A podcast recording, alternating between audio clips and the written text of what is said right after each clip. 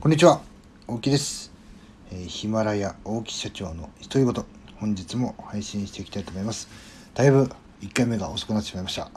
えー、私はですね、東京の豊島区で従業員35名の会社を経営しております。えー、起業を目指す方、えまたね、22、23歳ぐらいの若い時の自分をペルソナに設定してメッセージを配信していきます。え今日はですね、東京都、まあ、コロナウイルスの話題なんですけども、え東京私も、え東京都ね豊島区、まあ、池袋の隣の、まあ、大塚というところに住んでおりまして、まあ、最近ね新宿から池袋って、え、騒がれておりましたけどもついにね224人1日の感染者で、え、最多という数が出ました。で私もですね株式会社 LMC で、まあ、病院関係さんのお仕事をさせていただいてますので実際ですね4月でしたかね。コロナウイルス感染している現場で仕事をしておりました、まあ、その関係でですね生活が一変したわけですね。まずね、えー、まあ、クラスターとかねいろいろと怖いんですけども、まあ、僕がねそのコロナ発生現場医療当直事務というのをやってまして、まあ、夜間の、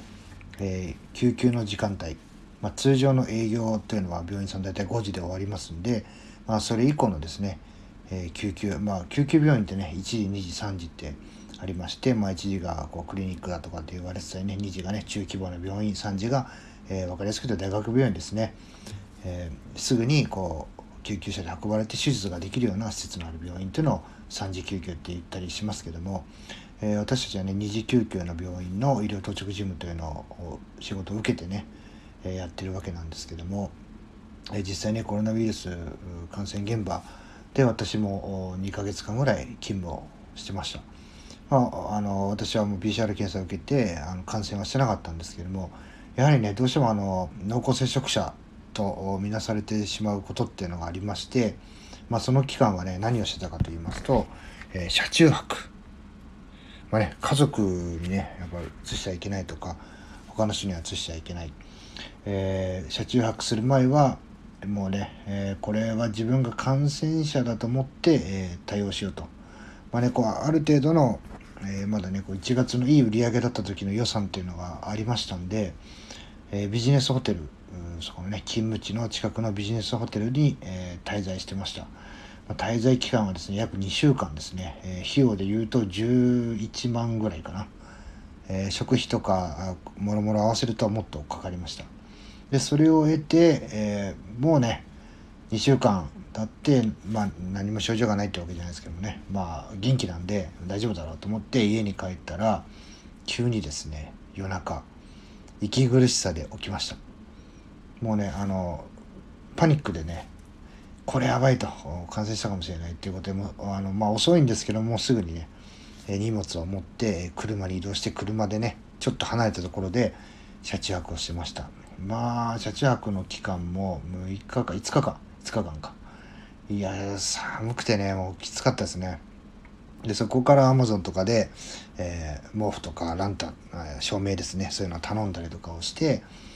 えー、なんとかね車中泊生活。で車中泊生活3日目ぐらいでちょっと PCR 検査を受けられるということになったんですけどもそのね PCR 検査も濃厚接触者です。で PCR 検査の申請をします。で PCR 検査はね受ける前にということで何があったかと言いますと、えー、調査、えー、私がね、えー、本当に濃厚接触者なのかという調査をして、え調査結果が出ないと PCR 検査を受けられませんと、まあ、今はねそんなことないと思いますけど、え4月とか5月っていうのはそんな状態でした。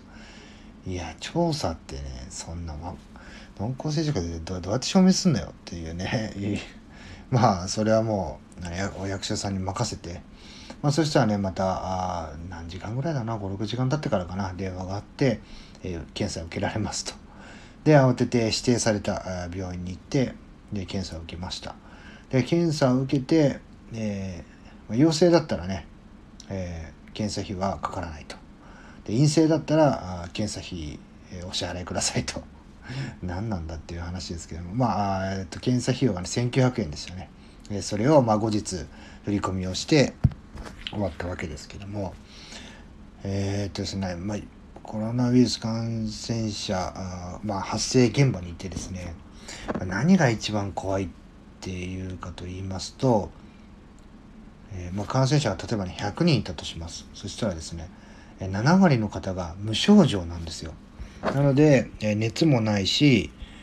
え別にねあの味がしないとか、えそういったこともないし体は至って普通です。で僕もその人と話して後にあの感染してるっていう検査結果が出て分かって「え俺もう20分以上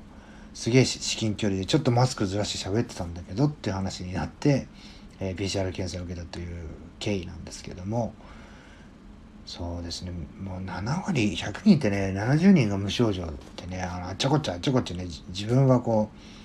うあの保険者かもしれないという意識があってもやっぱし健康だったらね動きもあるじゃないですか。まあ、それでね、えー、どんどんどんどんこう感染を広げていってしまうっていうのがいやものすごい怖いなと。まあ、あとはですね何が怖かったかというとやっぱしねウイルスよりも人も怖いですね。えー、何が怖いかというと、まあ、そこの私が勤務しているところにですね、まあ、主に夜間なんですけどもいたずら電話無言電話あとはわけのわかんないこう質問の電話えー、怒鳴り散らしてる電話これがですね勤務時間から、初めて電話鳴りやんだのが8時間後です。なので夜中までずっと鳴りっぱなしの状態ですね。でその中で大事な電話っていうのがその中に紛れてかかってくるんですよ。いやこれはねあのもう1日目でねあの心がね折れそうになりましたね。いろんな経験してきましたけども。まあねちょっとコロナウイルスの、まあ、感染が今広がってるっていうのはもちろん怖いんですけども、まあ、医療私がいたところはねとてもねこう医療の体制突然ねそういう状況にさらされるわけですから医療の体制が整ってるなんていうのは、えー、まあ、お世辞にも言えなかったっていうような状態ですねその感染症対策とかじゃあコロナの人が来たら、え何かこう対応できるのかとかですねそういったのも全くないまま突然こう始まっていってしまったというような状態で、えー、かなりパニックになってるような状態でした。え、まあね、今日はですね、まあ、感染者がこう220人に増えたということで、えー、自分のね、